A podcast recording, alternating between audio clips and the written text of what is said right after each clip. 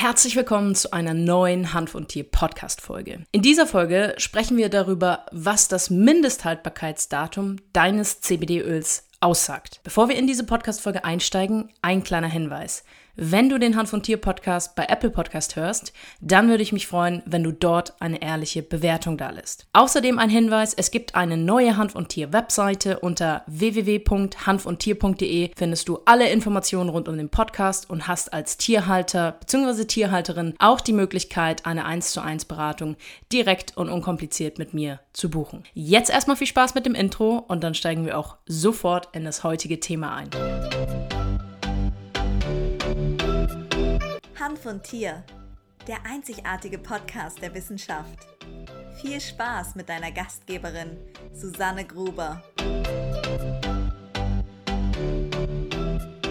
Das Mindesthaltbarkeitsdatum steht natürlich auch auf einem CBD-Öl drauf. Und ich möchte dir heute ein paar Impulse mitgeben, damit du verstehst, was denn dieses Mindesthaltbarkeitsdatum bedeutet und was es nicht bedeutet. Damit du genau weißt, wie du dein CBD-Öl entsprechend auch lagern sollst, damit du und oder dein Tier möglichst lange von dem Produkt wirklich ja, einen guten Nutzen haben. Per Definition ist ja das Mindesthaltbarkeitsdatum, gibt quasi erstmal den Zeitpunkt an, bis zu dem der Hersteller garantiert, dass es, Achtung, ungeöffnet bei durchgehender und richtiger Lagerung seine spezifischen Eigenschaften wie beispielsweise Geruch, Geschmack und auch die Nährwerte, die angegeben sind, behält. Für zum Beispiel manche Lebensmittel hängt dann die Haltbarkeit von bestimmten Bedingungen ab. Also hier zum Beispiel Fleisch und Wurstwaren. Das sind relativ verderbliche Lebensmittel. Die haben meistens auch ein Verwendungs- bzw. ein sogenanntes Verbrauchsdatum drauf, damit man weiß, okay,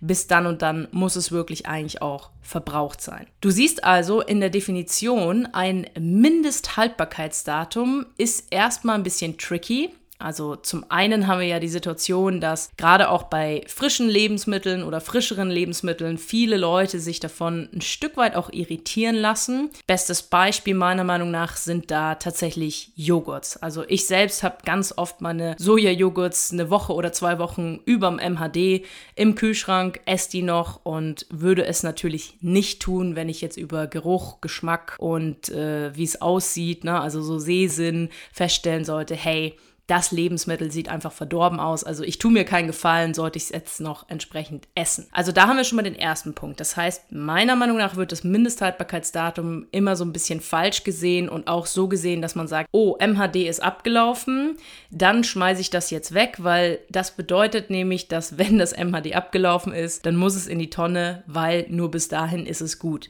Das ist schon mal nicht der Fall. Der Fall ist aber auch nicht, dass es gewährleistet ist, dass wenn du jetzt zum Beispiel, also reden wir über ein CBD-Öl, ein CBD-Öl aufmachst und wir sagen mal, du hast ein zwei bis drei Jahre Mindesthaltbarkeitsdatum da entsprechend drauf und du machst es relativ am Anfang auf, lässt es im Kühlschrank stehen, nach einem halben Jahr benutzt du es mal wieder, lässt es im Kühlschrank stehen, dann wieder nach einem halben Jahr möchtest du es gerne benutzen und stellst fest, mh, hm, irgendwie das Öl, also das Trägeröl, Speiseöl, welches in einem CBD-Öl drin ist, ist möglicherweise gekippt und dann denkst du dir vielleicht, hä, aber es ist ja noch haltbar.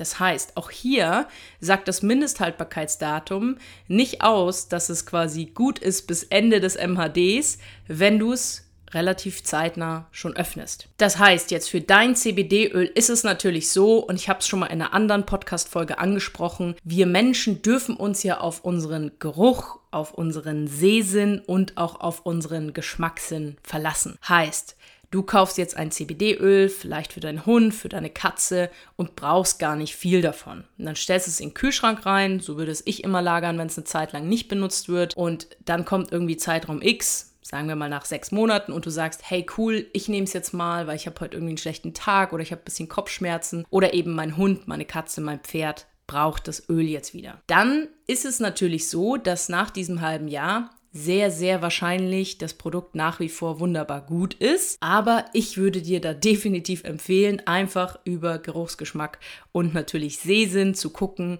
hat sich das irgendwie verändert, die Farbe. Ja, also ich habe zum Beispiel auch schon äh, deka dekarbolixierte Öle gehabt, also relativ die die sehen so gold äh, durchsichtig aus, ne? kann man durchgucken, gibt es keine Pflanzenreste oder so drin. Und äh, wenn man die eine relativ lange Zeit mal stehen lässt, kann es sein, dass ähm, die oxidieren. Das heißt, also ich hatte schon Proben von äh, Kollegen, Kolleginnen, die ich aufgemacht habe, zwei, dreimal benutzt habe und dann nach einer Woche von Gold ist es so auf so ein, ja, rostbraun ist jetzt ein bisschen tief gesagt, aber so in die Richtung. Also auf jeden Fall hat sich die Farbe des Öls verändert, einfach weil dann schon Sauerstoff rangekommen ist, weil eine gewisse Oxidation dort stattgefunden hat. Da muss man natürlich gucken, ist das Produkt an sich noch gut oder ist es vielleicht wirklich mal im Worst Case ungenießbar.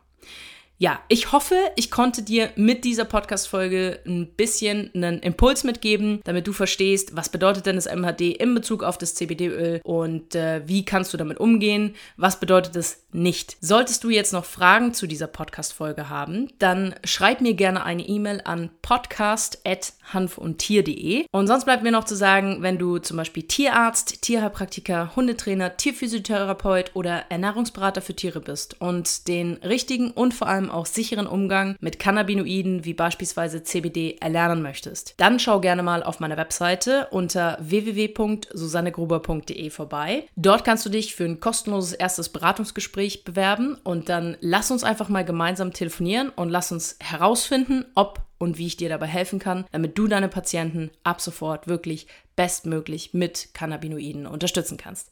Ich sage vielen, vielen Dank fürs Zuhören. Wir hören uns nächste Woche mit einer neuen Hanf- und Tier-Podcast-Folge wieder. Und bis dahin sage ich Danke fürs Zuhören. Ciao. Servus.